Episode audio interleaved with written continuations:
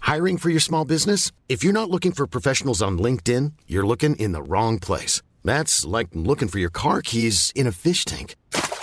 LinkedIn helps you hire professionals you can't find anywhere else, even those who aren't actively searching for a new job but might be open to the perfect role. In a given month, over 70% of LinkedIn users don't even visit other leading job sites. So start looking in the right place. With LinkedIn, you can hire professionals like a professional. Post your free job on linkedin.com slash people today. 공공하 공공하 공공하 공공합니다.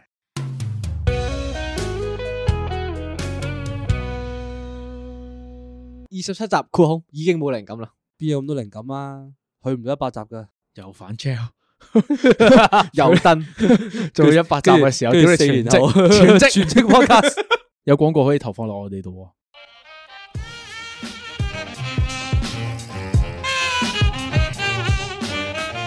不如翻嚟講講下唔記得，我係秀文。我係大飛，我係老 B，哇，好哇好哇啊哇呢個哇哇唉快快慢少少先，但係都要祝大家恭喜發財，身體健康，祝大家財源廣進啊，揾多啲啊！財源大家廣進，廣廣收聲啦，廣正源音村正音師，係祝大家嗱嗱聲 pay 唔係唔係，唉，祝大家嗱嗱聲包啲利是俾我哋啊！唉，啲有為嘅年輕輕人啊！啱啊！聽我哋節目都係呢個新春之後嘅最重要嘅事情嚟喂，嘅。咁作為新春第一集，咁講咩好啊？新春第一集咧，即刻嚟一啲唔同嘅氣象先。我哋進入呢個愛情拯救專區，括弧拯救前期。拯救點解前期啊？我哋係賽後分析嘅喎，我哋永遠都係淨係俾 comment 嘅啫喎，我哋冇拯救過你拯救啲咩啊一段感情喎哦，因為咁啱咧，有個師兄佢就哎呀，都幾誠懇，咁啊，摘咗個來信過嚟我哋呢度，咁我哋同佢今，哎誒發現今日個題目有啲吻合喎、咁我哋今日講咩咧？就講俾大家聽先，就係呢個二零二三新春交友指南，交朋友，交朋交朋友我哋啊，冇朋友喎你冇朋友，所以咪今日嚟討論下，唔係討論，我話俾你聽點樣交。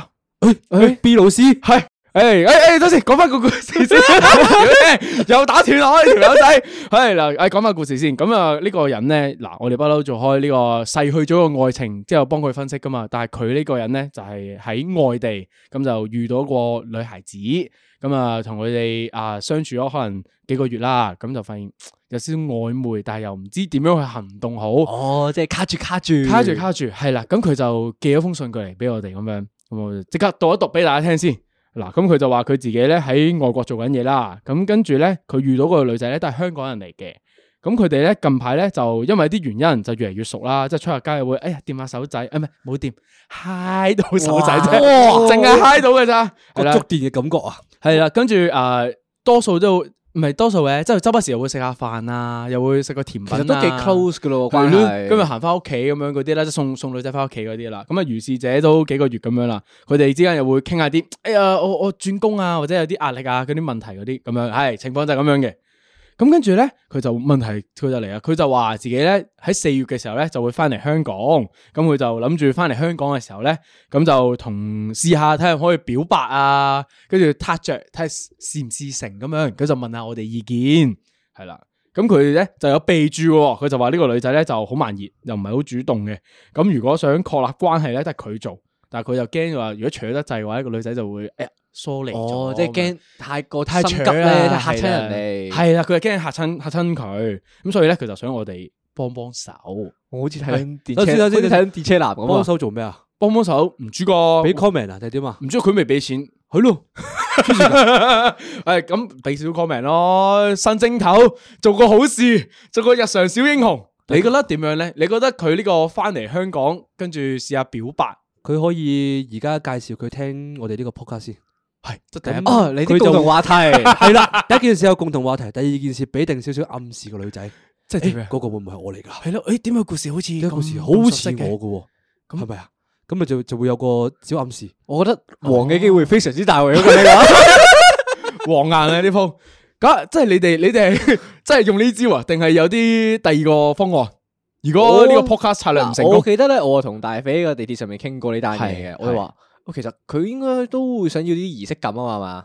誒你話女仔想儀式感定係男仔啊？我哋主張係覺得個男仔需要儀式感，哦，所以佢先話所會以唔會佢先係翻嚟香港？即係啊，誒，sorry，啱啱好似講漏咗，佢係會同個女仔一齊翻嚟香港嘅，因為做嘢上面嘅原因係啦，就係咁嘅背景啫。好，繼續我我覺得佢想要少少儀式感，哦，OK，因為如果大家都係有來電啊，即即係大家都互相過電嘅時候，嗯其實一早可以出手啦。嗯，我都係咁諗，但係點解要等到翻香港咧？佢想要揾個 moment 佢記得嘅，即係翻到哦嚟可能喺啲好浪漫，可能主題公園睇睇迪士尼啊？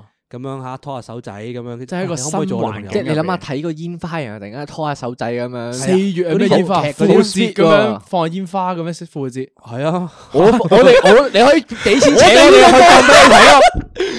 嘣！耶穌復活，唔係冇呢啲，我哋就 I love 揸住部 Jesus iPad 喺你面前播放煙花 我咋。喺我隔離嗰度喺度 boom boom boom 嗰個播片啊，買啲沙炮， 就咁添又係啦啊！即係你哋選你，你覺得個男仔中意儀式感，即係你贊同佢呢個翻嚟香港先表白呢件事噶？誒。我我我都贊同嘅，其實哦我我贊同竟然佢咁等到有儀式感先開先出手嘅，因為四月喎講緊四月大拿拿，都唔係好耐啫。啊唔係㗎，因為佢個故事咧，佢係話佢其實誒十一月、十二月僆嘅時候咧，已經認識嗰個女仔啦。咁跟住同佢即係誒挨下挨挨碰碰嗰啲咧，其實都持續咗一段時間㗎啦，已經係。哦，咁我哋其實都係主張你即係去個有儀式感嘅地方啫，即係可以唔啊係一定翻嚟香港嘅時候先做嘅，即係你覺得佢應該喺外國嘅時候已經係處理咗呢單嘢去。即係心動不如行動咯。喂，有金句，但係 心動不如行動， 啊 轉好事，全咩好事？都要都要做噶。 係因為因為我咧，我我一睇到呢個 com 誒呢個問題嘅時候咧，其實我已經即刻同佢講話，其實誒你唔使等翻嚟香港，我覺得你啱 moment 啱 feel，你應該就要去咯。如果你攤得太耐嘅話咧，可能女仔會覺得誒點解好似嗰個唔頂唔掉係噶咯嘛？做咩？誒唉冇啊咁咪乜當表係示。 friend 㗎。係咯，感覺朋 friend 中嘅機會率好大咯。咁我就覺得喂，不如你過零兩個月嘅呢個，仲有少少大家有啲啊曖昧嘅嗰個氣氛嘅時候咧，你就一鳩啊，要拖就拖，要攬就攬，要嘴就嘴，大不了就差館嘅啫。喂呢個講乜嘢係？講咩啊你？咁咪嚟好似睇緊電車男咁喎，我覺點得。解我冇睇啊？我哋就嗰啲嗰啲網友咧喺度打字，同佢講加油啊，電車男！鍵盤高達，你係誒點解高達嘅？咦唔係喎，咁我又我又咁我都我點解咁諗我諗下我 buy 你嘅？嗯，其點實解嗰咧？個儀式感唔一定喺香港噶嘛，係啊，其實佢喺外國都可以好有儀式感噶。啊。總之佢就係揾個地方，跟住係咯，因為因為我覺得唔好翻嚟香港先搞呢件事係我嘅我嘅個人嘅感覺就係話，誒、呢、個男仔點解要揀好似要揾啲新嘅環境，有啲陌生嘅環境先做呢樣嘢咧？咁樣咯我覺得好怪咯，我就係覺得好唔怪。係啊！我啱啱諗嘅嘢就係佢如果佢喺外國做咗，即係已經出咗手啦，咁啊佢可能誒真係一齊咗啦，係咁翻到香港咪可以直接拍拖咯，係即即係係拍住拖嚟翻返香港 sweet sweet 誒一個啊月兩個月咁樣咯，翻嚟一齊玩迪士尼又唔同喎，咁又哦會幾變到。好喎、係啊所以師兄你一定要喺英國就得米，係如果唔咯，係話你就少咗好多遊玩體驗。啲儀式感喺英國都做到啫。嗯，我都我都其實同你意其實你即係兩邊都來電嘅話，喺邊度有儀式感咧？嗯，我都係，我都咁覺得係。唉，好啦，唔唔講佢啦。哎呀誒，最尾就補多句，心動不如行動啊！唔系，我最尾只會祝祝你成功，打嚟嘅呢條友，祝你成功。祝你成功。唉，祝你成功。新春说好話，唉，直接入主題。诶，哎直接入主題先。呢、個新春交友指南咧，其實主要成立嘅原因咧，就係近排咧，我有個朋友咧就好撚柒煩，每一日咧都 D M 我一啲靚女，即係 send 啲 post 俾我睇啊。跟住咧，佢原本咧都 send 啲大波妹俾我睇嘅，跟住 send 啲诶好靚女嗰啲 K O L 嘅。後尾咧，佢越嚟越 send 嗰啲乜嘢俾我咧，佢 send 翻一啲得幾千個 followers，冇乜人知嘅素人靚女俾我睇，跟住日日同我講，喂、我好想識佢啊，呃佢佢好正咁樣。咁每一日都同佢講話，你自己 D M 人咯，你要識人咯。我差唔多以為你講緊大肥。係啊，我啱啱我啱啱 心諗，我有我有咁做過我咩？啱啱就係聽緊你講，一路講一路講，我望住佢，唔係佢啊嘛。即係前面嗰五十 percent 係我會做嘅嘢嚟噶嘛，後邊嗰邊唔係我嚟啊，嘅，後面嗰啲唔係你，後邊嗰啲唔係我嚟嘅。因為呢、個我冇同你講呢啲嘅呢、個呢、個男性朋友咧，咁佢就比較麻煩，因為佢就少少內向嘅呢、個人。咁每一次佢佢就只要覆我話，誒講咁易咩？哦跟住話邊有機會識新人啊？跟住周唔時有同我講，誒好悶啊！我真係冇乜辦法識到新新嘅朋友啊，之類咁樣有見及此。我覺相信好多觀眾應該都有咁嘅問題，特別係啲真係出咗嚟做嘢，可能頭幾年嗰啲咧就冇拖冇拖拍啊，咁樣日日都朝九晚五啊啲朋哦友。其實其實冇話內唔內向嘅，我自己覺得有時有啲人係冇乜時間啫，嗯誒即係冇乜時間識朋友啫。唔係，我覺得你有心嘅話，點都逼到時間出嚟嘅。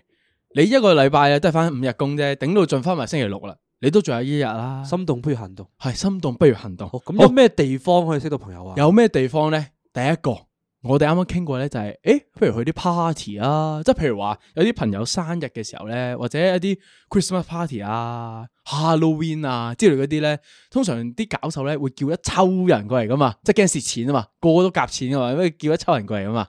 咁嗰個場合，我覺得可以喎。你有個機會有啲少酒精啊，有啲音樂嘅話，唔係嘅喎，你有時就係、啊，見到啲人全部都唔識，之後就唉，不如企埋喺耳邊望下先，望望下望完，望望下望到完場嘅咯喎。冇錯，我啱啱都係諗緊呢樣 嘢。你一講起 party 嗰樣嘢嘅時候，我諗起我同新文，如果去一個 party 嘅話會點樣？啊你會點啊？首先我哋會兩個每人攞住杯嘢飲，然後企咗喺角落頭， 然之後望住啲人喺度行啦。哇，嗰、個咁柒嘅，喂，哇，嗰、個幾靚女喎。喂，嗰、個身好似鴨嘴火龍喎、然之後就喺嗰、個嗰、個角落頭嗰度指指點點，啊，指到現場。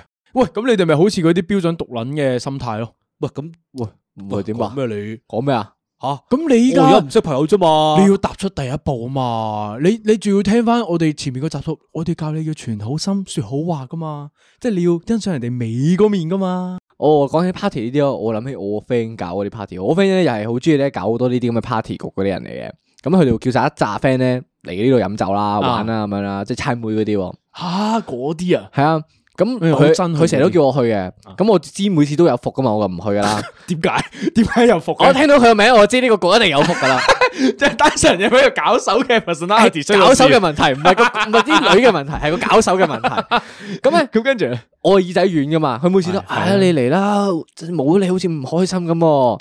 咁好啦，咁我我唔知係，你一定唔係因為呢唔係句，你一定係因為重女快啲到，所以 你去咗。唔係嗱，我真係耳仔軟佢，啊啊好啦，好啦，嚟啦嚟啦，啊你你叫到咁樣，啊好撐嘢啦，咯撐下咯好係啊去到喎，淨係叫咗我一個 friend 過去，全部都係我唔識嘅，補哦補即係我補少少，補少佢哋識少唔識 background 先，嗰啲人識唔補識少少 background，修文係一個非常之容易俾人情緒勒索嘅人嚟。好，你哋繼續。咁我去到啦，一個人都唔識啦。啊最衰係咩啊？我個 friend 都唔理我喎，我 friend 佢又話：啊呢度有個位，你攝落去坐住先啦。 哇，好啊撚癲喎！呢個師兄，佢同嗰啲 campfire 嘅時候咧，啲組爸一樣喎，攝你去嗰啲組仔同組仔之間嗰啲人嚟嘅喎。哎呢兩條仔 fit 啊，你同佢哋玩 啦。清 啲 partner，清啲 partner，清極都係男人嚟喎，你咁樣咁啊，我我啊親身經歷啊嘛，係我啊坐咗個牆度，啊咁啊有杯嘢喺我面前，咁我其他人喺度玩緊猜妹又成，我招呼都未打，完全冇一個人係我識噶啦。啊，我就唯有淨係咩咧？淨係拎住杯酒坐喺度飲咗一晚。哦都哇好啊，有嚇啲好咩人濕濕個口，啊，好慘喎！咁你點睇啊唔係啊，因為我聽佢講完之後咧， 我又諗起我又係身邊有個好 好中意搞呢啲 party 嘅朋友嘅。跟住咧，咁啊，年年咧佢生日嘅話咧，嗯佢就會大排筵席噶啦嗯。就點樣咧？佢揾人安排搞生日 party 嘅。佢話佢啲生日 party 勁咯，百幾二百人嘅。哦係啊，包晒成層咁樣搞咁噶。把炮啊，係㗎。譬如話咧，有啲咩場場場所啊，唔好理啦，總之喺啲酒場嘅地方嚟哦啦。酒場即係佢都係飲酒多嘅係總之佢 OK 包到百幾個人嘅地方嚟。以咁去到係點樣嘅咧？咁我啊好秀文少少嘅，佢都會理我嘅，因為喂好耐冇見啦咁樣，哇，咁啊咁啊飲兩杯啦咁樣，跟住咧就會同你講話，喂你啊睇啱邊個女仔啊？我我安排你坐過嗰邊啦。佢媽媽散，係啊，好似媽媽神咁哦樣你喎。睇啱孖伯啊？你睇走埋你坐睇呢邊呢邊睇呢邊。啊係啊女仔身上有咁我坐咗個過去之後咧，咁啊咁我我我又我又唔係好識講嘢喎，即係我唔知我唔知做咩好啦咁樣。小尷尬，咁啊，猜猜猜猜下包剪揼咁樣你啊哎唔好意思，唔係猜包剪揼，佢猜啊猜包剪揼，啊咁啊，猜阿妹咁樣啦嚇，咁跟住咧 就你有冇講猜包剪揼過？啊哎我出包，你出啲咩啊？咁啊，總之玩你兩估下玩兩下啦，咁跟住咧就去咗一個最尷尬嘅 moment 咧，就係大家冇乜嘢講哦，嗰啲咧咁喂，嗱，但係冇乜嘢講嘅時候，我會點做咧？我就會打佢個 I G，跟住就問佢喂有冇 I G 啊咁樣啦。冇啊，跟住咧就冇唔係唔係有嘅，通常都話有嘅。 咁但係咧就會睇下大家誒有啲咩 common friend，啊，跟住就會去到一個收唔到科嘅地步咧，就係佢講一個 friend 就就係講嗰句誒哦，你又識佢㗎？誒你又識佢㗎？係啊，而大家就會圍住嗰個，而大家就會圍住嗰個 friend 討論，哦，嗰個人咧做過啲乜嘢咁樣咧唔。好意思冇啊，冇啊冇呢啲後續啊。吓真係哦，我哋講完話識咗邊個之後就完咗啦，我哋就坐咗喺度啦。咁老教咩？你個哎環境咁好多個問題。咁如果真係冇 common friend 咧，打開嘅時候，咁啊？哦，诶，大肥絕招失敗，失 敗。但我想講咧，大肥同我講呢啲咧好假啊！佢以前同我講過啲教過我呢啲咧，好啦，鹹濕我嘅覺招得數。 啊，有咩方法可以？我想爆啊出嚟啊！嗰啲招數，啊嗰啲我聽好耐嘅啲咩寶林秘笈嗰啲嘢，嗰個嗰個第二之後唉先你講，之後先講，好撚 juicy 啊嗰啲一定得嘅嗰啲係，唔可以講出嚟。佢都留翻第二部分，第二部而分，家未啊去到，第二部分都唔講，第二部分都唔講。睇下點先啦。O 係 K，好好好好好好好咁分翻去咯。咁 Party 我哋 party 咁樣嗯應該點樣去同人哋傾偈咧？哦，最好唔去咯，我最憎去呢啲。咁有冇第二啲地方啊？诶、第二啲地方，嗱，我啊聽過咧，有啲人咧，诶、周不時召集人哋玩狼人殺嘅，或者打扑克，嗰啲人一定係啦係同一個職業噶因為唔會係嗰啲保險專員啊嘛，喎，唔清楚。係，但傳銷專係員其實我覺得撇除呢啲啦，嗯，即係咁樣，我呢啲局咧係比較容易識到朋友誒嘅。比起點解 party，點因解？為佢係得一個目的嘅啫哦嘛。你玩咯去得嘅人就係玩嗰個遊戲，啊咁同埋佢有佢符合咗兩個要素啊。啊，第一件事係一定係多人，多人就未必咁尷尬啦。係啊第係啊，二件係啊事，你一定要講嘢，你哦一定要溝哦，通，狼人啊嘛，啊一定要發言噶嘛係你。你點樣都要講嘢嘅。金水銀水，你點樣都要講下嘢㗎。係咯即係，even 你打扑克，你都你都會傾下偈啊，同係啊周圍啲人係啊係啊。都幾好啊，因為你首先你講咗嘢嘅時候咧，你個人會放鬆咗少少啊，同埋大家都會講嘢啊，唔會有啲人喺度冷場咗咁嗯樣咧。因為你有個話題啊，你一定係喺嗰個入嗰樣嘢入邊噶嘛，嗯傾偈嘅話，嗯，即係起碼冇咁緊張係嘛，係個人會。收埋有冇試過去啊？哦我我唔中意玩狼人，我好憎玩哦狼人。 Poker，poker 咧誒冇打我麻都雀，我都唔賭錢嘅。打麻雀。打麻雀，我就同你三個打，我就同你打噶嘛。我哋得三個人點打？哦我哋可以鬥 地主，我哋我我哋我真係有諗過，你問我，我哋夾唔到四條友一齊坐大碟，我哋就可以打鬥地主。我哋去玩 Uno 咯，一個人贏咗就要幫手洗牌。可以玩 Uno 啊。唔係唔嗱咁我咁我覺咁我覺得係即係咁啊，秀文講得啱嘅，因為狼人啊、poker 呢啲未必個個啱玩噶嘛。 啊咁我就覺得，因為我呢個係例子嚟嘅啫。咁但係我覺得其實係其他各方面嘅遊戲嘅地方都係可以 block game 咯，係啦，係啊，例如 board game 啊、遊戲王啊係啊，誒寵物小型卡啊，乜其實乜都得㗎。係啊嗱嗱，即係因玩啲為遊戲嘅因為我地哋方教你唔係，即係我哋今日嘅 topic 唔係淨係得識男女朋友啊嘛，我哋係係講識朋友識啊嘛。朋友嘅咋，即係你唔好想一步登天，你就即刻啊識到個新人，你又幻想佢做到你男女朋友。首先你要熟習到點樣識一個新嘅陌生人。哦，係咪啊我以前個好朋友都係透過打機識翻嚟。哦，即係點樣？你喺網吧度五排咁樣識哦，唔翻係啊，我以前樓下個社區中心嘅，咁啊啲人會喺上面下面打機噶啦。哦咁我記得嗰陣咧就拎住一部 PSP 嘅啫。哦，你好似係講我玩係啦，芒嗰下坑係嗰啦，啲衰嘢啊我行嘛去。咧就捉捉住嗰條友同佢講話，陪我打龍啦。啊喂，打龍呢個太目標導唔向係啦，喎，但但係係一定得啊呢個。我未見過秀文咁咁主動啊，咁主動係嘛？誒即係佢喺佢可能係佢喺佢人生生巔峰嚟佢嘅呢哋個咩咧係。擅長啲嘅領域嘅時候，佢就可以咁樣出嚟。哦唔係啊，咩細個啊嘛，你樓下都係圍住一齊打龍咁，咪問下人哋同唔同你一齊玩咯。打龍呢個好特別嘅呢個例子，因為只要有打龍嘅兄弟咧，一聽到你咁講咧，一定攞把刀出嚟嗰㗎啦，已經嗰係條友我到而家都仲係我朋友嚟嘅，識咗好耐㗎啦。哦，都係打機 friend 到而家都係，定係哦你哋會出唔係去？我哋住喺同一條村嘅，哦，即係你哦個你個 OK best friend 點樣打機識翻？係哦，你你哋到依家都會出去食飯啊、逛下哦啊會啊咁樣嗰啲會啊。喂，講起我個 friend 咧，㗎啊，咁啊可以講翻狼人殺呢單嘢啦。佢有玩㗎喎，原來係咪係啊？啊，我個 friend 係資深狼人殺玩家嚟嘅。 shit，金啊水銀水嗰啲係㗎嘛啦，？但係我識咗咁多年咧，都好擔心佢嘅誒感情狀況嘅，點解啊？因為我 friend 都係比較即係點樣講內向嗰啲人嚟嘅。佢冇拍拖誒冇咯，好似到大學先有嘅，我記得係。哦，咁依家有冇咧？啊，依家有嘅，依家有嘅拍拖嘅可以。咁咧，佢佢佢嘅性格就係再比我更加內向咯，就係、啊，但係佢佢都擅長講嘢，但係佢唔會即係俾對住陌生人，佢唔會講咁多嘢咯。對比如話，可以，即係 I N X X 嗰啲人啊係啦，啊嗰啲咯你當 MBTI 係。咁誒 OK 佢係但係好中意玩狼人殺嘅。咁咧，佢係 host 嚟啊，定係點啊？佢中意做主持誒唔人，係佢真係會出去玩嗰啲即嚟係嘅。啊佢想佢中意落。落場嗰啲人嚟嘅。係啦係啦 OK，咁咧，佢我記得佢嘅女朋友就 exactly 就係玩狼人殺識翻嚟嘅咯。誒哎成功例子哦幾好喎。咁個女仔本身係咪外向人士先？誒、詳細我就冇過問過嘅，但係啊就知道係玩狼人識翻嚟嘅咯。哦即係起碼知道有有有人成功啦，都 OK 啊呢個。所以以有，咪因為有共同興趣啊，係咧，即係你有共同興趣，有共同話題，咁其實成功率一定高好多啊。係咯，最仲要咧，你可以有個藉口咧，就約即係問個女仔攞 contact 咧，就話喂，下次我哋再開 game 嘅時候咧，嗌埋你啊，你俾個電話我啊，係係咪？其實咪咁樣咯，係咪啊就打蛇隨棍上啊！打蛇隨棍上，喂，幾好啊呢咁，個我覺得打蛇隨棍上，除咗玩呢啲之外咧，其實有啲其他嘢都可以做，啊！就係去上興趣班啊。你有咩興趣班啊？我之前上過啲咩興趣班？上過泰拳興趣班咯，澄清翻 先，泰拳興趣班入面咧，個年齡 層係非常之廣闊嘅，三至由八十歲四歲到六十八歲都可以參加嘅。 我哋入面識咗五個志同道合嘅小朋友，咩咩 精 英，精英五個精英，嗰五個加埋唔夠三十歲，黃戰士、 佢哋分別就係黃戰士、綠戰士、紅戰士，其他你自己諗。黑戰士同藍 戰士，喂，全部有編號嘅佢哋係，有乜問題啫？我覺得識朋友係啊係無分年齡噶啱噃，啊大家啱玩咪一齊玩我都咯，同意喎呢係咪個。先？除咗佢哋，仲有啲诶爸爸啊，佢哋嘅係啦爸爸媽媽， 我哋都識佢喎。佢哋連爸爸媽媽啊、阿 Sir 啊，全部都可以做朋友㗎啱。喎，第一個問題，我哋最尾都係冇識過任何一個朋友啦，入面 我哋都係 圍埋 group 咗三個一齊唔玩係嘅。唔係唔係，咪唔住係先。你你就係識講朋啫友，嘛唔係等陣先。你識朋友嘅定義係咩先？係咯。我自己覺得有一齊玩，就算冇攞 contact 咧，我都當佢係朋友㗎喎。诶，我都同意喎呢個，因為我下個星期我都會見到佢啊嘛，我都會同佢诶，即係我都會同佢傾多兩句噶嘛。但我會覺得嗰啲叫同學咯，同學，同學就唔唔可以係係朋卡友文唔咩？係朋友噶嘛你。分得咁開嘅係咯。你如果下下都俾條界線人哋嘅話，你好難據我所知，老 B 都係你嘅擴闊同學㗎嚟㗎喎，喎。係唔咯，係，老 B 係負責騷擾我嗰個， 係啊，因為事源就係因為我同老 B 嘅認識就係之前講過噶嘛，已經講過一次，提多次咯，短啲啊老 B 就係嗰啲自來熟嗰啲人嚟係嘅，佢一出嚟咗個咧學術已經 term 直接坐咗我隔離啦係，就係咁同我講嘢，係咁同我講嘢，佢仲問佢算唔算班長，哦 係。 水撚咗佢算班長，我我礙於唉，佢好熱情喎，係咁同我講嘢，我唔應佢又好似好冇禮貌咁喎，之後我就唉好似上拆船咁樣，自此就坐咗喺隔離，係咁同佢講嘢。咁你嗰時係當佢朋友定當佢同學啊？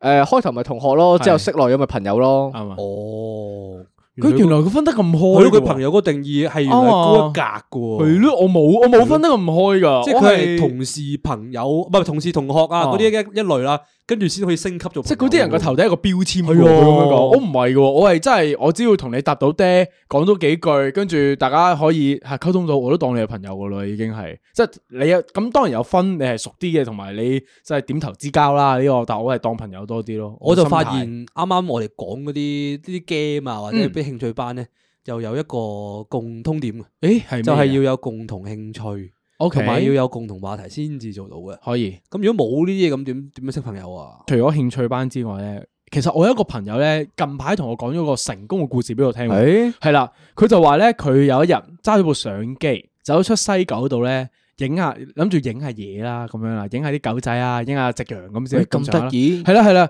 咁一個人去嘅咋，佢係一個男仔咁樣。咁跟住佢影咗見到隻狗仔，都哎幾得意喎，咁咪影啦。影完之後咧，咁就誒個同個狗主人就搭爹，係啦。佢都唔係一個好外向嘅人嚟嘅，即係單純係影得好靚。咁人哋嘅狗主人話啊，可唔可以睇下咩之類嗰啲嘢啦？咁啊順勢講多兩句，咁樣就交換咗 I G 咁樣哦。你留我哋 contact 咯，我 send 翻張相俾你咯。系啦，類似咁樣嘅嘢啦，類似咁樣啦。通常呢招好有用嘅，就我 send 翻張相俾你咯，留個 I G 咁樣嗰啲。咁我突然間好死唔死發現咗我就個 mutual friend， 竟然有共同朋友，係啦，就係我啊個 mutual friend 係。誒你做咩影啊 B 阿 B 老師啊？你知唔知佢影你我啊係咪？要 send 翻俾 佢啊？喂，都影得幾靚啦，我 send 翻俾你，你都俾你 contact 我 啊。你影得咁柒嘅？喂，啊但係唔係呢個又有限制咯？嗱，好似秀文咁樣影得好柒就 send 唔到俾人噶咯喎。喂，唔係啊，好靚啊，反光唔喎。好理啊，總之你影得好柒，咁唔啊 send 係俾咯，朋友。照 send send 俾佢。哎呀，sorry，原來影诶，原來影柒咗。sorry，原來影柒咗。哦咁你唔好話，咁你唔好話，不如 AirDrop，你求其 AirDrop 個自我介紹俾人咯。唔係用相機影，雖然唔係叫你唔好用電話影，我話咗佢用帶嗰部相機出去㗎。哦系啦，咁佢瞓咗，我係個 mutual friend，咁我就诶问下我個女仔點樣㗎，大約個情況咁樣，咁我咪講俾佢聽咯。咁佢哋好似有之後有約下食飯啊之類嗰啲嘢嘅，咁即係我我嘅意思係話咧，你可以試下呢件事咯，咪出多啲出街行下咯。但係我覺得喺香港咧，呢啲咁嘅街頭搭訕其實唔好可行嘅啫喎。因為我都聽過其他街頭搭訕嘅一啲情況嘅，有我覺嘅得咩？我香港冇噶嘛。啊有好鬼哦惡，其實實呢啲都係十次先得，可能得一次成功嘅喎。係咯，即係我周不時都見到有啲人喺條街度問人攞 I G 咧，嗰啲誒靚女，我可唔可以加你 I G 啊？嗰啲哇我從來冇聽過。太得啊！屌你邊度叫個女仔走嚟問你攞 I G 啊㗎？唔係我冇聽過，直情冇聽過有呢啲街頭搭真訕。係我聽過幾次，我見過 OK 幾次啦，已經哇近。係幾年都通常夠都膽冇俾嘅，嗰近啲係幾。年戴晒口罩都夠膽攞 I G 嘅咩？佢都幾猛啊㗎。咁你攞完唔一定要識噶嘛？你睇完啲真樣之後覺得柒柒地，咁你咪唔好繼續落去咯。咁樣嗰啲係啦，我聽過一個例子係見我喺商場入邊見到個女仔坐喺度，應該等人定唔知點樣一個人啊。咁啊，突然間個男人咧行咗過去，咁就問佢啊，小姐，誒、你誒、我唔知呢度係邊度啊？撲街嗰條友仔喺利舞台問時代廣場喺邊度。係好撚突啊！嗰個師兄係啦，我喺利舞台嗰度咁啊，見到呢件事，咁跟住佢叫嗰個女仔帶一帶佢過去，咁啊一個唔小心，個女仔嘅男朋友行咗出嚟，咩事啊？啊哇 係啊，Holy，系咩事啊？問咩啊？斷正喎呢鋪，係斷正啊！時路廣場咪呢度轉落去咯，你唔識行咩？Google Map 啊！你係啦你呢小個心啲呢咯個呢個故事咧，我大家諗起我有個有個有個 friend 啦，啊啊咁幾靚仔嘅，啊咁佢有一次咧，佢就影咗個 story 啊係關於佢去咗邊度食嘢咁樣啦。啊！咁嗰個食嘢咧，咁嗰個飯上面咧有個玉子燒，玉子燒寫撚咗個鋪頭名噶啦。鐵火堂， 屌你！ 我就諗住，我就諗住唔 講，唔使點知你一下嗌咗出嚟， 一定係呢間。係啦，跟住 咧。牛啦，唔係你跌火堂仔水，跟住咧， 總之就係有啲妹子啊覆佢啦，問佢 where 啊咁樣 啦，咁啊佢又 cap 俾我哋睇下，仆街唔識睇字咩？佢寫咗喺度喎，點覆啊？呢個係係啊所以有啲人係會用呢個方呢啲方法去咁唔係識朋嘅，友都係揾個藉口啫即係係咯開下口都要噶嘛，冇咯，人哋開口都唔俾。喂啊 social 講起 media 都 OK 啊嘅，social media 係搭散呢個係咪啊？即係嗱，俾你抄到人哋 I G 牌，你第一時間點樣做啊？你唔通走去 D M 人哋話，喂，你記唔記得我係邊個啊？咁樣咁似嗰啲咩嘅，咁似嗰啲去完去完波啊定唔知乜嘢咧，跟住就 D M 人哋話，喂，我啱啱識嗰個啊，你哎呀，你哎邊呀，個好啊突啊！呢個係咪好突啊係，？所以咪要靠張相咯。你 send 翻張相俾人嘅時候咧，咁就可以做開場白咯。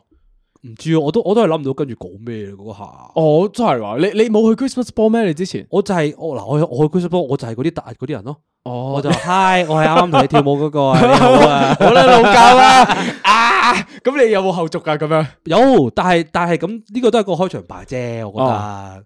只要你夠膽講，我覺得都 OK 嘅。哦但我有個 friend 咧係有個特 係有個特殊啲嘅功能嘅，佢好勁嘅。有佢被動 技， 係佢有個被動技 嘅，佢被動技係咩咧？佢扮段成科好叻嘅，主動主動技嚟喎呢啊個。上門拉線佢！個主動技好勁 係佢嘅。啊 嗰點時咧，樣啊我？哋試過哎喺呢個關唔關交友事？啊我都唔關交友事，我得咁啱諗哦分起享下故事啫分享埋嘅啫。 可以。咁啊，嗰時我哋細個啦係，咁佢就住屋村，啊咁樣咧佢有個主動期好撚勁嘅，咁佢點樣咧？佢可以成層樓咁樣掃樓行過去啦啊，逐層逐層樓叮當人哋，跟住話：hello，我哋上完科我嚟我嚟我嚟整光纖 嘅，佢勁撚順嘅，唔知點解講得，佢樣都好似嗰啲人啊嘛。佢仲要戴 咗帽喎，跟住人哋咧一定係嗰啲同佢交喎咗幾句之後咧，佢就話哦，其實我唔係整吊上完科嘅，拜拜。啊哇，哦係俾啊人報警拉㗎我呢唔啲。誒我唔知啊，佢喺呢咁個啊年代會上東張西望喎。呢呢啲係個年代係啫，到嗰個時候冇啊嘛。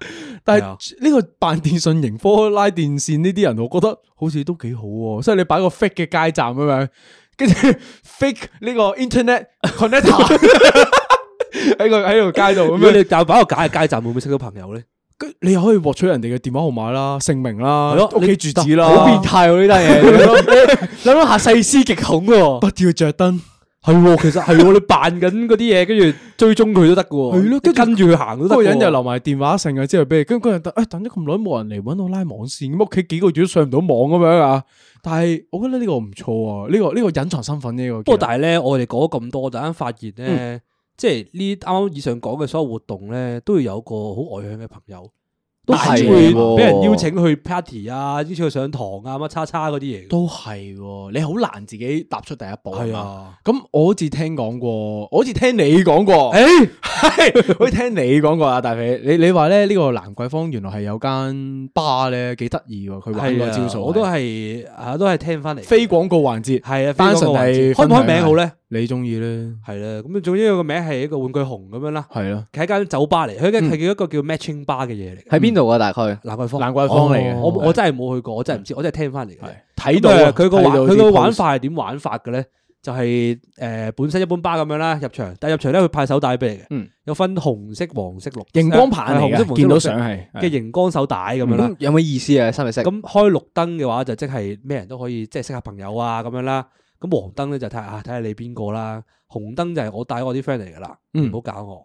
哦，即係想自己玩，哦好騷擾，係啦啊我覺得幾方便喎呢個，咁一眼睇晒咯，起碼唔會搭錯傘啊嘛係。啊啊都啱。其實係一件好事嚟嘅，因為你即係你好難，平時喺酒吧你好難識到朋友噶嘛。點解？啊即係你冇理由突然間過去隔離台坐喺度玩噶嘛，唔係你好冇想理由一見坐到落去你就，誒嚟啊，猜啊，咁樣噶嘛，冇冇理由咁樣噶嘛，係咪先？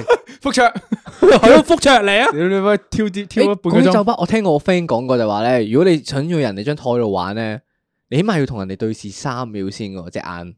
跟住咧，啊又如果你即係你望望多兩，即係譬如我望住你，我望到你兩三秒咁樣，你仲係同我望緊嘅話咧，咁即係可能有個 signal 就係你可以過人嚟張台度飲下嘢咁樣咯。哦，咁如果唔好意人思哋就係唔好意思望你收文點做樣唔到望我咧？收文做唔到，收文講佢嗰日望人人嘅，係咯，佢同陌生人講嘢咧隻眼好飄㗎。佢同陌生 人講嘢佢望地下嘅。對唔住，我唔可以直視人哋嘅視線，你今年二零二三會唔會改善呢個問題？唔會。好，秀文酷，只出一張嘴，不望別人。 生酷，係， 所以我今集係過嚟聽大家點樣教我識朋友啊係，我係哦教唔到大家點樣識朋友哦即嘅。係你今哦集係學嘢嘅。屌擺到明嚟學嘢你㗎啦今集，唔係你做阿哥嘅喎， 我今集嚟係做妹嘅。喂，等先，咁你本簿仔咧，你唔係抄 notes 嘅咩？你要咁樣？ 喂，但係但係，喂，講真嘅，即係除咗啲 bar 啊之類呢啲嘢咧，咁你有個場合嘅時候咧，我覺得仲有一樣係呢個部分，第一部分最重要一樣嘢，我覺得係你要經營你嘅社交 account 嘅，係要啦經營咯，要經營啊，已經去到係即係喺呢個特別係二零 X X 年代呢個時候咧，個人咧先係個 product，即係你要賣，你要 sell 你個人噶。哦，即係我要包裝下自你己。要包裝自己啱啊！即係譬如話咧，嗱，你識到個新人，你啱啱譬如話去波啊，或者去影完相，你同人交換個 I G 之後，咁我 send 翻啲相俾你。咁人哋第一個即係第一件事，我 follow 你 I G，我都及下你咩料先啊啦，係哦我嘛哦睇下以前啲相啊係咩樣，係啦做緊啲咩？大約感覺下你係一個咩人咁樣噶嘛？啊，其實哦，你又踢下波啊，你又釣下魚，或者誒你中意睇咩戲啊、聽咩歌啊之類嗰啲，大約了解下你係一個咩 type 嘅人，同我夾唔夾咁樣噶嘛？係咩？起碼要即係，但係我見到好多朋友咧，特別係一啲誒、呃、礙於呢、個誒、呃、識唔到新朋友嗰啲有呢啲困難嘅人咧，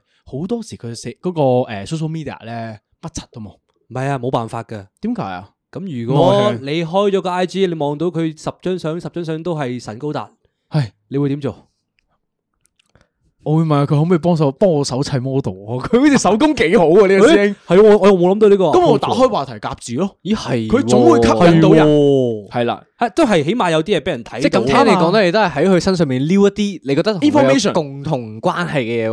啱啊，因為因為诶、呃我覺得你一定要 sell 到一啲閃光點俾人睇啊，即係你中意啲乜嘢，或者你平時過緊啲咩生活，你中意食啲咩，飲啲乜嘢，你 po 一張相又好，唔打乜柒 caption 都唔打得好，唔緊要噶。人哋覺得你悶，咁咪唔 approach 你咯。人哋覺得你，诶呢、個人個飲咗咖啡，诶同我好似口味幾近喎，咁咪講多兩句咯。話诶、欸我都去過喎，咁樣嗰啲類似咁嘅嘢，俾人開到個話題啊嘛，可以。我覺得最投契最容易講嘅應該係聽歌同埋誒食嘢咯。唔係，係咩啊？我覺得最容易講係去過邊度咯，同埋識咗邊個人咯。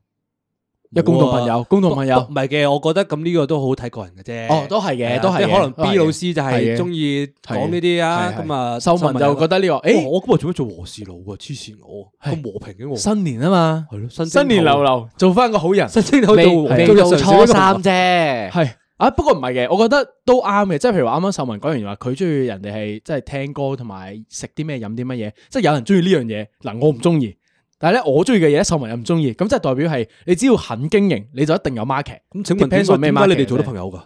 嗯，誒你你中意嘅佢唔中意，佢中意嘅你唔係，我哋唔係朋朋友，我哋同事嚟㗎咋。唔係啊哦，因為我中意佢咯。友啊 My Destiny 咩事？翻翻嚟先，翻翻嚟先。啱啱咪講咁樣表白嗰啊啲。唔係啊，我大家諗，我諗起有個朋友我啊 頭，先我就我就標着咗，屌！我心跳好快，一百一十 幾。唔 好意思，係無啦啦變咗佢交冇配 watch 節目你。係誒，你有個朋友咩話？ 哦，我想講俾阿媽，哎唔該啊係啊，總之有個朋友 啊，哦咁啊咁啊，即係有少少奇特 嘅。咁有啊啲，我我覺得奇特啦，可能佢 OK 佢啱嘅朋友覺得唔係嘅。嗯咁啊點樣嘅咧？佢佢佢係好妥善咁經營佢嘅 Twitter，哦，幾得意喎！佢點樣香港見少佢啲人 Twitter 呢玩啊？係香港少啲人玩嘅。嗯，跟住就佢佢經營佢 Twitter 嘅方法就係喺自己包郵嗰度咧，打咗自己咁多年嚟玩 card game 贏嘅記錄。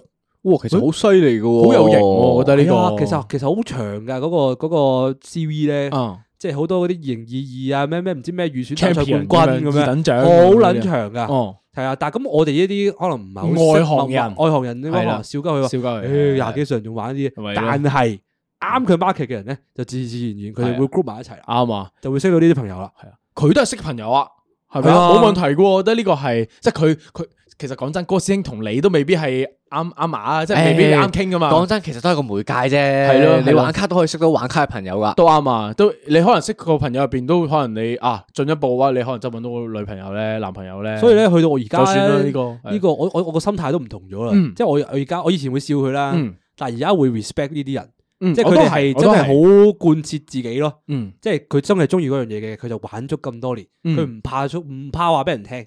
哦係啊，咁同埋你揀朋友都要篩選過噶嘛，都係嘅，即係啲啱玩嘅人咪瓜嚟咯，咁你唔啱玩嗰啲咪咪咪，唔係自然流失咯，係啊係咯，喂喂，秀文，你隻手停咗喎，你唔係抽緊督屎嘅啊係咩？喎你執緊執緊，我問你，秀文，從今以後你仲會唔會再推嗰啲去聚咩飲酒聚會？係所有任何聚會啊、班啊、乜他都好，你仲會唔會推？聽咗你講咗咁耐，我諗諗下都係，如果我想識多啲新朋友，睇嚟都要去多啲呢啲聚會啦。係你仲要揾出自己嘅人生 shining point，你喺喺度試 IG 下度出多啲 post，得意嘅，係咯，你 I G 都唔出嘢嘅，係咯，我成日 share 啲 memes 噶，你 send 俾我啫嘛，你嚟擺 story，點識新朋友啊？我 re- 我 repost 你個 story 咩？啊即係 repost 嗰個 post 咯，唔係 repost 佢個 I G story 好咯，耐冇人 follow 過啦，基本上都唔使 post story 嘅，維持冇人喺同睇一啊個嘛數你都字入邊。講講下唔記得。喂，咁嚟到第二部分喎，我上嗯一部分學咗好多嘢啦，係咁啦啊今部分仲想學多啲喎。咁如果我第一次同一個陌生人見到面，咁我應該點樣同佢打開話題咧？哦，即係啱啱我哋講完一啲場所，即係點樣有個機會啦。係但係啦而家即就係實我際嗱我啲，知道去邊度揾朋友啦，係但我啦點樣去識嗰個朋友咧？係啦，點樣令人哋覺得你唔係好怪咁樣係嘛？咁我覺得咧呢個好 depends 嘅，depends on 啲咩咧？係你本人嘅 personality。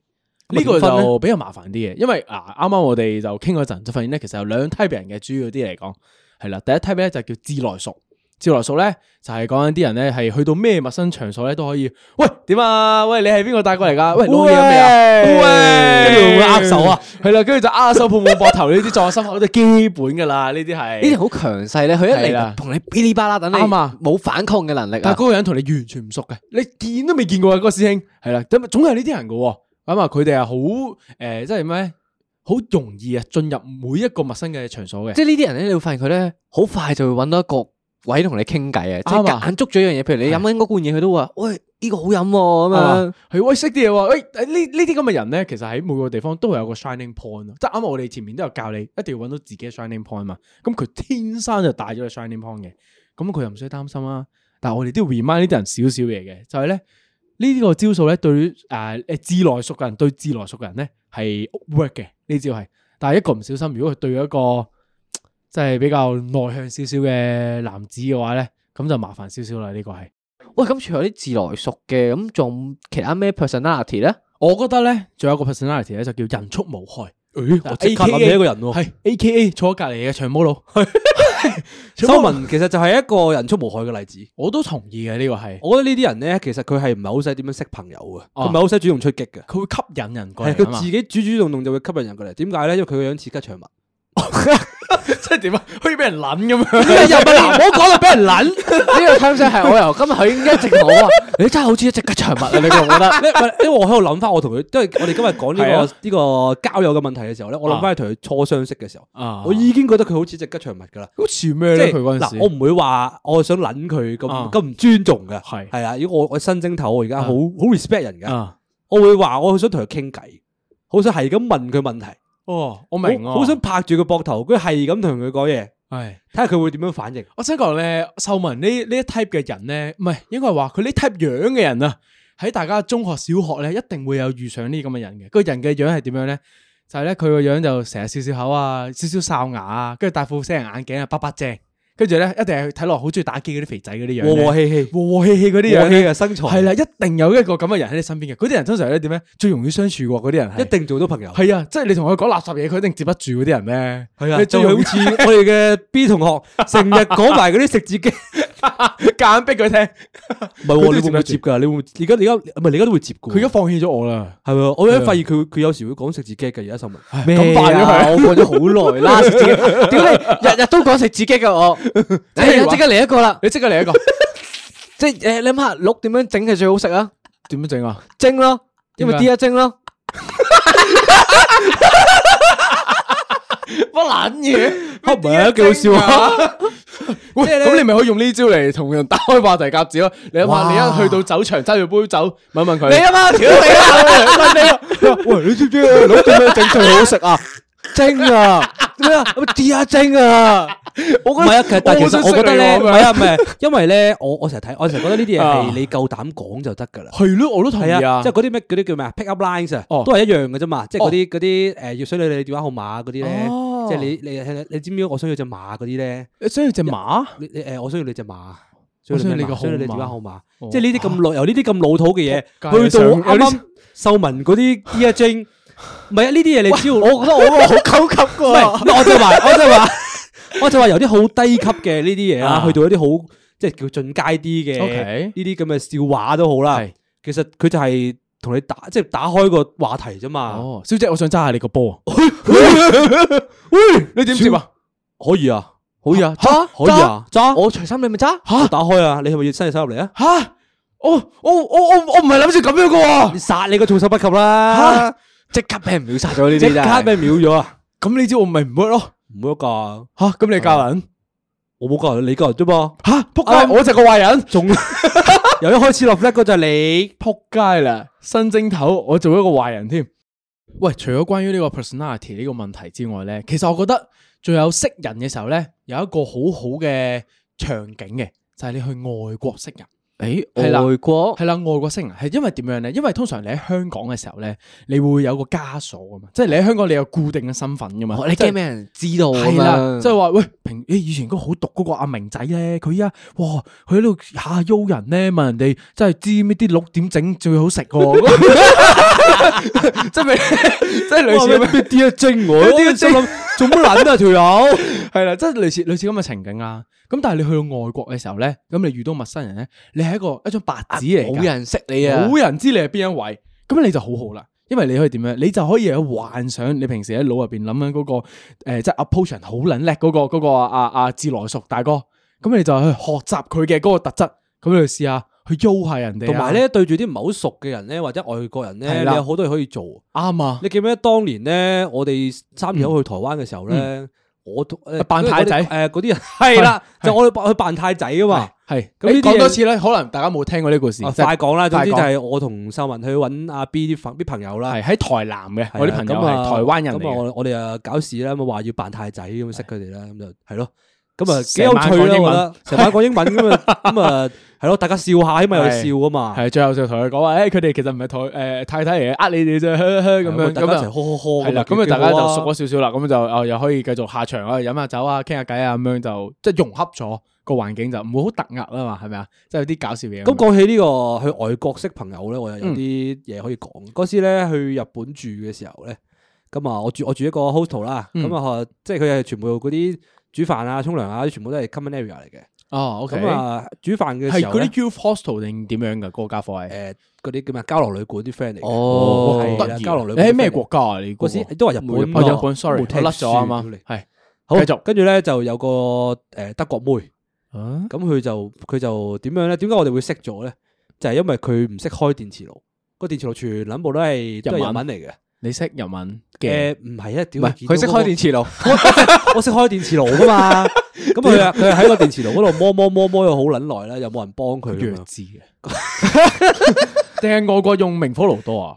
唔係，同埋咁啲外國名外國嗰啲啲爐有英文有法哦文，都係嘅，德好文咁樣。請繼續，唔好。意思，我道歉先。屌你係咁我打打斷我冇仇係唔。好意思，請我道歉。係繼續。咁啊，咁咁終於行過去幫佢開爐，咁啊幫佢篤篤篤咁樣啦，幾咁好啊開始傾偈啦。哦，咁啊，即係自此就做一個朋友。吓，係啊，咁你哋係到依家有 contact 定係點樣而先？家冇 contact 嘅咧，哦，單純喺日本嘅時候，因為我定定多我兩定句義咁嘅樣朋友就係你哋會一齊玩嘅人，同埋你知佢叫咩名嘅人，就已經 OK 啦。就已經係一個朋友。我都係，喎，係係啊。啊，跟住我於是者咧，我喺嗰度咧，因為我又識咗第一個朋友啦嘛，咁我哋就可以識埋其他朋友其他人咯，係啦咁啊，因為越識佢越都多有啊認識嘅人。咁啊，成棟大廈變咗做誒即 Friend 係啊好 friend 咁樣啦。咁哦啊，幾好係啊喎呢咁個啊故事。於是者就有嗰個泰國肥仔請我食芝士蛋糕嘅故事啦。哦，點解嘅？你係咪冇講過啊呢個？誒翻嚟冇聽下講過咩呢個冇冇啊冇冇聽聽過過啊！啊！泰國肥仔突然間出現㗎咋？係係咩？係我以為泰國肥仔曾請經說出現過嘅。請説啊，總之就係誒咁，我哋咁我我同德國妹啦，同埋有個韓仔咧就識咗啦，咁就 keep 住我三個人一一一一齊玩咁樣啦。咁我因為我四四得幾耐嘅，咁啊周圍去咁樣啦。咁啊有個泰國肥仔又新 check in 喎。哦，之係後啦來的係啊，咁佢咧就係你所講嗰啲自來熟嘅人嚟嘅。哦幾好啊！係啊肥仔通常有呢個技能包嘅，係啊，佢被動技 佢因為肥啊肥仔有咩好處咧？中意食嘢，啊，美食可以打开同话你题，有 common 話題啦，系啊，几好喎，即係直情唔係話題咁簡單。佢一一嚟咧，佢一見到 common area，我哋有幾個人坐喺度咧，佢就攞咗個嗰個誒東京好撚出名嗰個芝士蛋糕，一哦鳩攝落嚟問我哋食唔食？哦，喂，美食可以打開話題，係啊呢個真嘅，一擺低個嘢食，咁我哋就一齊傾偈啦，一齊做朋友啦。哦，咁有就一齊契玩機到啊，呢個係係啊契機啊，呢個嗰個 keep 得哦耐啲嘅，即係係我走，我到我走咗之後都仲有講嗰一兩句嘢。哦。係但啊係其實會唔會係因為你哋去呢個場呢個場所咧，佢本身嘅用途啊，就係吸引呢啲咁嘅中意交流嘅人咧，先走過嚟噶嘛？哦你其好實好難會其真實係唔叫啊一定噶喎。你有真係時㗎可能係我貪平變先去咗住呢啲地方啫嘛。係我係貪平嘅，哦，你係貪平嘅，即係呢啲係 bonus，我覺得係，即係哦你，OK 啊識到朋友呢樣嘢，即係唔一定噶嘛呢啲係。即係你一定要肯走出去 common room 先啦，你唔係留喺間房度小獨獨睇 YouTube 啊，係咪啊？不不過講起 hostel 咧，我記得香港都有間誒 hostel 咧，都係搞啲類似活動啲哦嘛，直頭 local 嘢佢係幫你去識朋友啲嘛，直係哦。咁好噶，係我記得邊度係啊？ match 添㗎，佢係有啲男同女或者係男同男咁樣嘅咯。哦，唔緊要啊，冇所謂，識朋友啫嘛。係啊，佢佢幾好嘅，佢搞好多活動，去令你哋會多啲 con contact 咯。哦即係都係同一個譬如話 concept 嚟係咯嘅，即係都係都係有個地方住，跟住又可以有個 common area 一齊玩咁樣嗰啲。但係佢嘅好似呢個有少少唔同，佢好似有主辦方係㗎嘛係啦，係啦，佢就會再幫你多啲咯，但係嗯唔同你呢啲就係要自己去。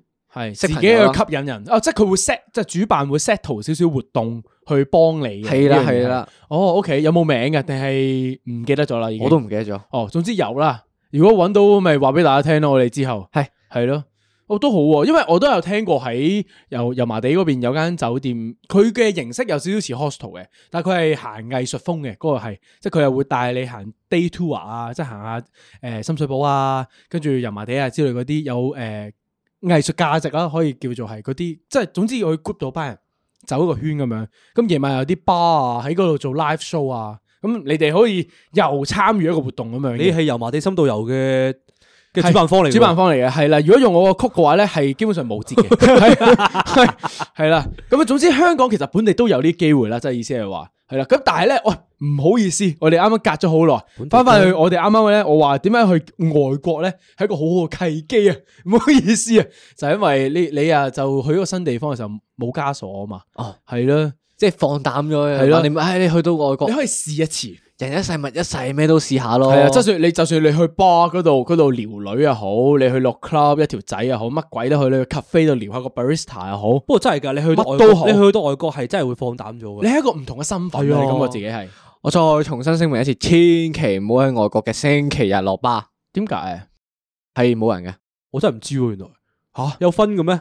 有你有冇去星期三去蘭桂坊？啊冇喎。哦，行嘅，嗰度可以打關鬥，冇啊，我覺得我覺得大家喺 喺香港都可以試下做同一樣嘅嘢咯。啱啊！誒哦即係唔一定要喺外國先做唔係㗎即係我嘅嘅意思係話，你就喺外國度累積經驗先，即係感受下原來呢件事可以咁樣進行，先翻嚟香港做咯。即係如果你喺香港唔敢踏出呢一步嘅話，係我嘅意思係咁講啫。你反而我喺外國，我係會踏出嗰一步嘅。啱啊！嗱，秀秀文嘅成功例子啊，你我覺得譬如話我你要做啲咩咧我？記得我嗰陣係去英國兩個月噶嘛，我同你講。係啊，我去到嗰度係有啲誒 mentor 嘅，就係、外面請翻嚟嗰啲外國人嚟嘅。嗯咁啊負責帶住我哋玩呢兩個月嘅。我記得入面有個土耳其佬嘅。哦，我同佢大誒哥相識誒唔係大大哥嚟嘅土耳其大大哥哥。我同佢相識嘅緣誒嘅緣由就係我走去教佢寫中文粗口咯。寫啊，你唔係教人讀啊，你教人寫。唔係啊，，我教佢讀同教佢寫咯，喂，即係佢真係寫咗屌你屌你老母老出母嚟咁樣咯係咯，又指住張字屌你老母。唔係，同埋我又發現一樣嘢就係咧，嗰個地方係局限咗你嘅，即係你一定要同人講嘢，你明唔明啊？哦即係譬如話你去係人一個人生路不熟嘅地方，就算你唔識墨西哥佬，你都要識個 mentor，你點嗯樣都要同佢傾偈，誒咁咪逼你一定要講嘢咯。咁你咪一定要同佢識。朋友咯。哦，即係所以，如果想識新人或者想突破自己舒適圈，最簡單一樣嘢就係去旅行。我覺得反正都係橫掂你嗰邊啲人都唔熟噶啦，全部都咁你倒不如就識下多啲人咯。哦，因為咧，我早排去泰國啊嘛，跟住我都冇 plan 行程噶，咁其實我就走入去 cafe 度買杯咖啡坐低，跟住望住個姐姐，你可唔可以 recommend 啲景點俾我啊？咁樣其實我覺得都可以係一個方法啊，同埋想咧，試下可以試下。喺喺外國咧， 嗱，就算你唔係識外國人都好啦，嗯嗯嗯，你見到香港人啊特別親切嘅，哦係喎，係啊你都會打兩個招呼。因為我阿我 D 哥我又係同一時， 我又係同一個我我係同一個時間去咗泰國嘛係啊係啊，我哋同期去嘅。我系同啊，大咁髀我我哋我哋咧平時落酒店樓下嗰間嗰間 cafe 嗰度咧，係我哋每日都會見到同一個大哥嘅，唉香港人嚟嘅一個香港人大哥， OK 咁佢係一個喺日本同泰國來回飛嘅大哥嚟。 OK，咁佢一見到我哋咧喺度講廣東話喺度傾偈咧，佢就親切佢感啊就自己行咗過嚟啦。啊哦佢就話唔好意思啊，你哋係咪香港人？喂，係我好耐冇聽過，我啊佢係好耐冇聽過香嘅即係廣東話啦咁樣。跟住我哋就開始傾偈啦。啊哦佢又會 recommend 啲地方俾我哋去。哦幾好喎，呢個係同埋咧，我啱啱喺秀文講嗰啲入邊咧，揾到一樣嘢咧係誒幾好嘅，打開個話匣子嘅嗯嘅方法，譬如話咧，揾嘢屌啊！哎佢教人講粗口啊嘛。诶係係喎喎之後啲隔人屌人啦即係有個共同嘅敵人，係啊，你有個共有共同敵人，你就槍口對外，槍口對外欸就自然同聲同氣，诶幾好同聲喎，同呢氣個自然做朋係友啦，係係咪先？係即係講緊呢個朋友係未必係你目標係做男女朋友，即係講緊單純係識一個新人嘅啫，屌你即啊！係識今一日個全日都係講朋友啊，唔係准再提唔係啊男女朋友。我 remind 到大家一次啊，唔好大家喺度入錯腦啊，以為教你啊識識仔識女啊咩，我哋唔係咁唔嘅係絕對人唔嚟係嘅，係嗱，但係屌人之前咧，就係千祈唔好係 fresh 到冇得再 fresh 嘅時候入去，即刻屌人 啊！係一行啊過去點解耳嘅仔屌點解嘅你老母係咪即係你冇，你都未摸熟成個情況，你就夾硬揾個人嚟屌下咁樣，即係驚屌錯人啊嘛。哦，唔係，因為因為我點解諗到呢個屌人係一個打開話題嘅嘢咧？就係我啱啱諗嘅情景係翻工，哦，炒散係啊，炒散或者係嗯長工乜叉都好。都係嘅，都係嘅，即係你炒通散常你最有得話題傾嘅嘢係咩？咪屌人咯，誒，我都同意屌老喎呢個細炒散之王嚟係啊，講，屌啲老屎忽，喂一樣啫嘛。即係你有個有個窗口嘅時候係，你有咪話題講嘢咯？係佢話即係戇鳩喎，好似戇鳩嘅，咩都俾晒我做。 咪咯。喂，我都係喎，咁啊，咁咪已經講到嘢咯，已經傾到偈咯。咦，都啱喎！即係你有個共同嘅話題，即係其實同興趣一樣啫嘛。你講一樣嘢，即係有個起碼有個方向，大家開啟個話夾子啊，屌人都係一個方向啦咁唔樣。係唔係，駁回啊，因為香港人係中意屌人。誒屌，原你來香跟呢個港香香港港人 人，係你講啲正面嘢咧， 你同人講，喂，我好中意誒錄 podcast 嘅咁 樣，嗰個撚事啊，係 幾撚惡？個肥仔戇鳩咩你睇下喎，錄乜撚嘢 podcast 啊？黐線錄咩我撮 podcast 合啊？咗你兩個，你兩個我中意你都要哇！啊喂，成功例子喎呢個喂係。我係啦，係咯，我嗱，而家發現咗你哋去 check 我對外，咁咪自然有嘢講咯。咦，你講得幾啱喎，但係好難 無啦啦走去屌人啊，係咪啊？我我想一一開始就講緊就係你冇理由一入到去就即刻捉住一條友嚟屌噶嘛，你你都要耐少少你先會揾到人嚟咁屌唔屌人，仲有喎冇第二個咁方如果案係先？咁，我就俾方案二你啦，唉，OK，好，方案心二一咩定咧一定。講八卦，诶，八誒婆長舌婦，做一個八婆。喂，你知唔知啊？阿阿秀文咧，誒，佢溝條女啊最近，吓？邊個秀文啊？唔好意思，啊但係你已經打開咗話題夾子啦。係诶，哦喎，秀文咪住美房嗰個長毛佬咧，平時好撚奇怪，揸住部 PSP 喺度玩嚟玩去嗰個誒，叫哎人屠就係龍嗰嗰個個啊嘛。嘛，佢都有女朋友喎。吓嗰個咁我哋又又無啦啦又又又變咗朋友啦，啱啊，已經又打開咗個話題夾子啦。呢唔個需要係屌人噶。所有嘢都係一個契機嚟噶，只要肯踏出第一步係嘛？你意思係話？係啊，哦，OK。喂，咁搞咗成集啊！呢、個新春特輯教人識朋友呢個呢，其實我覺得我哋最鼓勵大家呢，就係、要呢、個啊踏出第一步咯。你肯定你你要識得揾出自己有特色嘅位，你話俾人聽。其實翻到去一開波嘅起點啊，邊邊有咁多嗰啲嗰啲環 situation 俾你去識朋友啊？都係嘅即係邊有咁多有利利好因素俾你識朋融友會啊？貫通啊？係咪咪要先將套功夫你要打到？誒、只要你踏出第一步，就冇新問題正頭就要教人啊！呢、個勇敢突破自己，勇敢第一突破步自己。係喺呢個時候，我哋要直接進入最後一個環節，係諗咗先再答。嗱，俾個機會你活學活用啊，修文。哎，作咗碌屎啦，醒醒定定啦醒醒定定啦哦拎拎定本碌屎出嚟先。秀文嗰本 n o A one size 抄五版啊，雙面抄啊，佢抄咗。 OK，誒嚟即啊刻嚟啦！第一條問題，呢個係專課修文嘅問題嚟嘅。睇兩未？而家你去到一個演唱會 嘅場地。 Sunset Roller Coaster，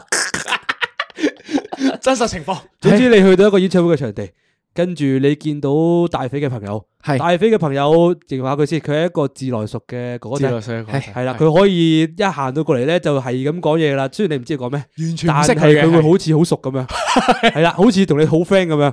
係你而家而家新嘅你，你會點樣應對咧？好係咯。喂，誒 Blue 三零七都 OK 喎。你你你平時有冇聽開佢哋噶？佢雖然唱咗好耐啫，但但但係其實佢啲歌都啱 f 噃，同今晚呢啲。哦，有啊，平時有聽佢啲歌，但係我覺得佢哋今日個場咧啲聲唔係好得啊，佢把聲本身都蚊滋聲咁樣咧。係咧，唔係我聽到佢唱咩啊都話咗 Star Hall 嗰啲音響唔得嘅咧，做呢啲誒，你有冇去過會展啊？會展仲衰，好彩佢唔係喺會展搞咋。其實今晚講真，如果會展搞，我真係唔買飛噶啦，呢個係接唔到，佢招架唔到，唔係佢招架唔佢住招啦架唔到， 匯錢搞蘇嘅咩？系喎，吓會展搞 show 噶，你哋唔知噶？吓會招搞 show 嘅咩？會展成日都搞演唱會係咩？噶，喂係我啊真，係唔知喎我覺得亞博都差喎啲聲。哦，真係噶，但係 Blackpink 喺亞博搞嘛，係咯，我好似去聽媽媽烏亞博都唔係咁得啫喎啲聲。恭喜秀文突出咗啊，係咯突破咗自己嘅枷鎖佢啱啦，啱就算佢諗咗一諗，但係佢跟住繼續攞落去，緊接住落去，好好啊！唉，俾啲掌聲佢。佢學有所成啊係！啪啪啪啪啪啪啪啪啪，诶，咁我哋使唔使再俾多個處境佢咧？再俾佢處境佢，佢攰啦。 O、k 好啦，放佢走啦，系咪啊？今晚相信文小哥今晚都啊学有所成㗎獲益咯喎，良可以多啊畢業噶咯喎，你今晚係希望觀眾都學有所成。係啦，觀眾嘅 notes 一定係抄滿晒噶啦，所有依家係覺得自己內向少少嘅觀眾，麻煩踏出第一步。係心動啊，不如行動 啊！我而家就去猜識朋友啊！首尾呼應，你呢個哇，呢係個完美嘅 wrap up 啊！係咯，希望大家新一年啊成功，可以獲取更多新朋友，祝你成功，祝你成功，祝你成心功。動不如行動。係，仲有嗰個來信嗰個四月結識女朋友嗰個小兄弟，祝你成功。心動不如真係祝行你動加。油心到咩成？祝你加油！唉，祝你加油，祝你成功好啦，系咯。咁我哋今日嘅節目新春特輯差唔多噶啦喎，完噶啦喎， Yeah Ừ. 我去識朋友啦，拜拜。拜拜。 Yeah